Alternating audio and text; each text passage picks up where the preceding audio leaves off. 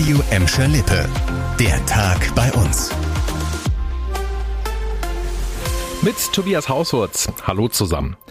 Zugegeben, auch für uns ist es nicht mehr leicht, noch den Überblick zu behalten. In Gladbeck und Gelsenkirchen brauchen wir ja schon länger einen negativen Corona-Test, um zum Beispiel in den Baumarkt zu gehen. Im Zweifel einmal die Straße runter in der Nachbarstadt Bottrop sah das bisher ein bisschen anders aus. Ab morgen gilt jetzt aber auch da, wer shoppen gehen will, braucht nicht mehr nur einen Termin, sondern auch einen tagesaktuellen und negativen Corona-Test. Gemacht in einem der offiziellen Testzentren.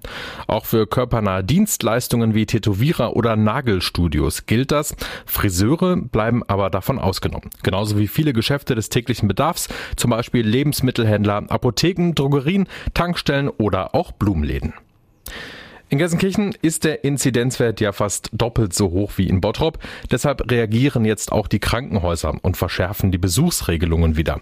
In den Krankenhäusern der St. Augustinus GmbH in Gelsenkirchen, Gladbeck und auch Bottrop-Kirchhellen sind Besuche ab sofort nur noch in absoluten Ausnahmefällen erlaubt. Zum Beispiel bei Geburten oder wenn Angehörige auf einer Intensivstation oder im Sterben liegen.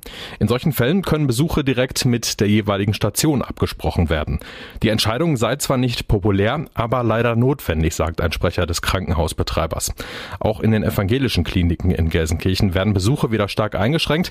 Erst wenn die Inzidenz in Gelsenkirchen an sieben Tagen in Folge unter 200 liegt, sollen wieder mehr Besuche möglich sein.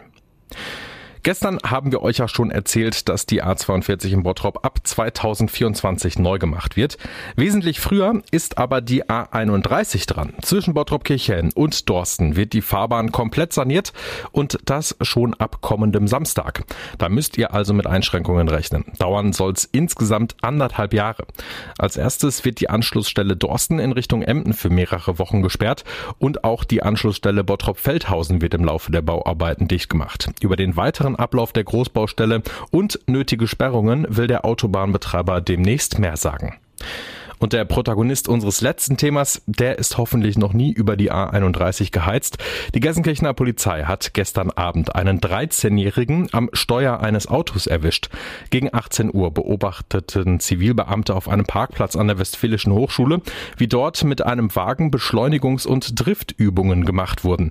Als die Polizei das Auto überprüfte, stellte sich heraus, dass der Fahrer aus Gladbeck erst 13 Jahre alt war. Der Beifahrer, ein 18-jähriger Gladbecker, gab dann dann an, dass er seinem Cousin nur die Schule dort habe zeigen wollen. Der 13-Jährige musste mit zur Wache und dort von seinem Vater abgeholt werden. Hoffentlich war das so richtig schön peinlich. Das war der Tag bei uns im Radio und als Podcast. Aktuelle Nachrichten aus Gladberg, Bottrop und Gelsenkirchen findet ihr jederzeit auf radio und in unserer App.